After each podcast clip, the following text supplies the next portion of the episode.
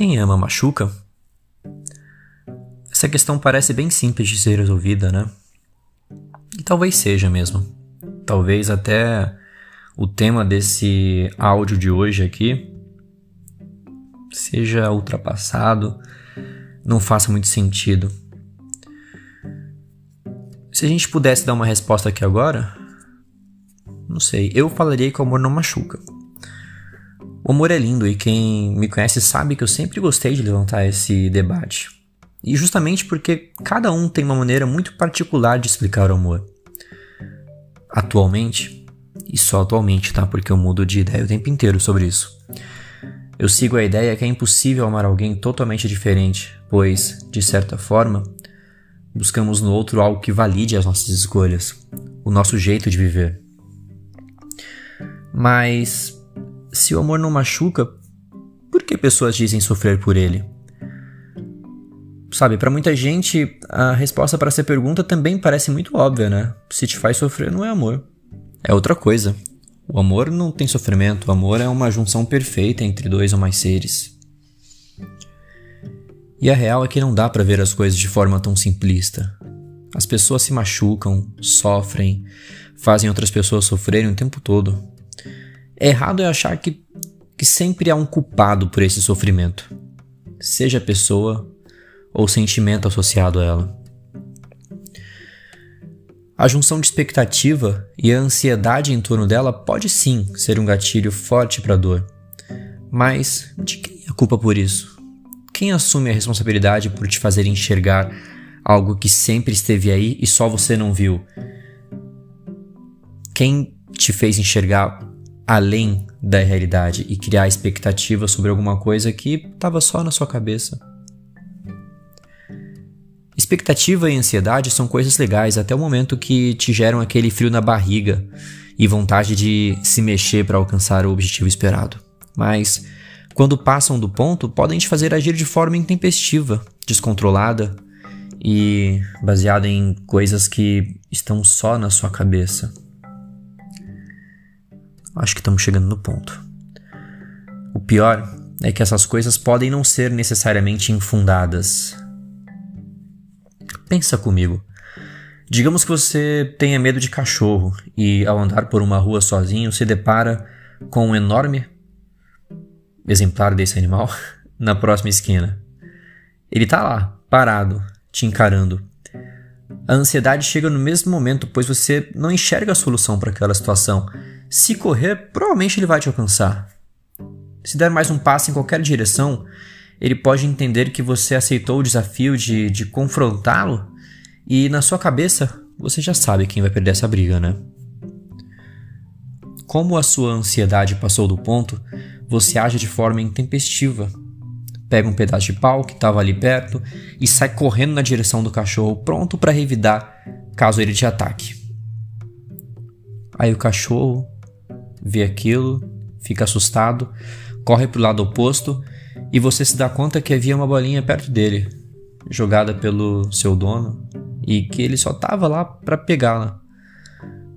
Olhando mais de perto, ele nem é tão grande e tinha uma feição até amigável. Agora me diz, quem criou aquele monstro de minutos atrás? A ansiedade associada ao gatilho do medo fez com que uma situação real se tornasse muito pior na sua cabeça. A partir de certo ponto, você criou uma história só sua, totalmente desconectada da realidade. Sim, o cachorro estava ali, ele poderia te atacar. Mas o medo e a ansiedade gerada por ele foram suficientes para essa situação se tornar muito pior. Agora vamos voltar ao amor ou relacionamento.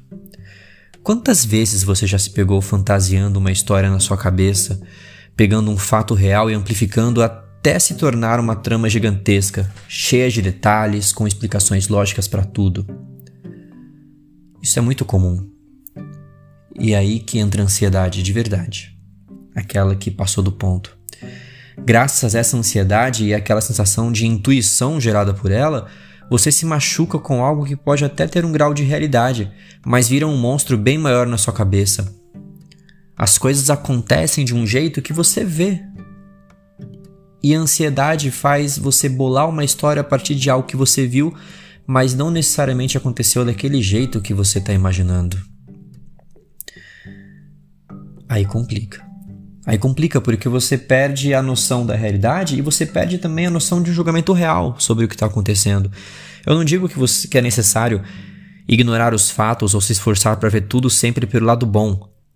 Sabe, as pessoas podem ser boas ou ruins. Você pode realmente estar tá passando por uma situação complicada, por um relacionamento, sabe, conturbado. Mas que tal fazer um esforço para se ater à realidade? Pode ser sim que aquela relação não seja tão boa, mas ela também pode ser maravilhosa. E você só vai ser capaz de fazer esse julgamento e dar esse veredito se tiver apegado à realidade. O mais importante é que de um jeito ou de outro seja real que a nossa percepção esteja baseada sempre em sentimentos, atitudes e falas reais. É quando a percepção sai da realidade que vem o ciúmes exacerbado, o controle sobre o outro, uma insegurança constante, e aí já sabemos que todos ao redor se machucam. No fim das contas, você que deixou a situação sair do controle na sua cabeça e colocou para fora uma história que só existia nela. E aí, por mais que você tivesse argumentos para confrontar o outro ou argumentar com o outro em relação a uma coisa que te machuca, você perde a razão. Afinal de contas, você está trazendo coisas que só estavam na sua cabeça e a conversa muda de rumo, se houver uma conversa, né? Portanto, o que eu sugiro aqui é que a gente se conecte ao hoje, ao real.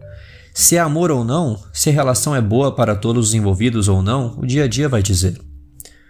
Olha para si e tente entender quem você é. E a gente, nesse caso, faz o mesmo com quem está aí por perto. Se apega a isso, ao que você consegue ver e tocar. Se você sentir que a ansiedade passou do ponto, é hora de buscar ajuda. Só você pode resolver isso. Mas aí a gente chega no outro ponto. Não é legal fazer isso buscando uma recompensa a outra pessoa ou as outras pessoas envolvidas nessa relação não podem ser consideradas um prêmio por bom comportamento porque você, dec você decidiu se cuidar. Faz por você. Faz porque ao tratar isso, ao se entender, você vai fazer bem não só para essa relação, caso ela exista, mas também para sua vida e para quem for entrar nela a partir desse momento relacionamentos não, não funcionam assim como uma recompensa por coisas que você fez ou pelo que o outro fez. Enfim, seja feliz hoje, vivendo a realidade de hoje.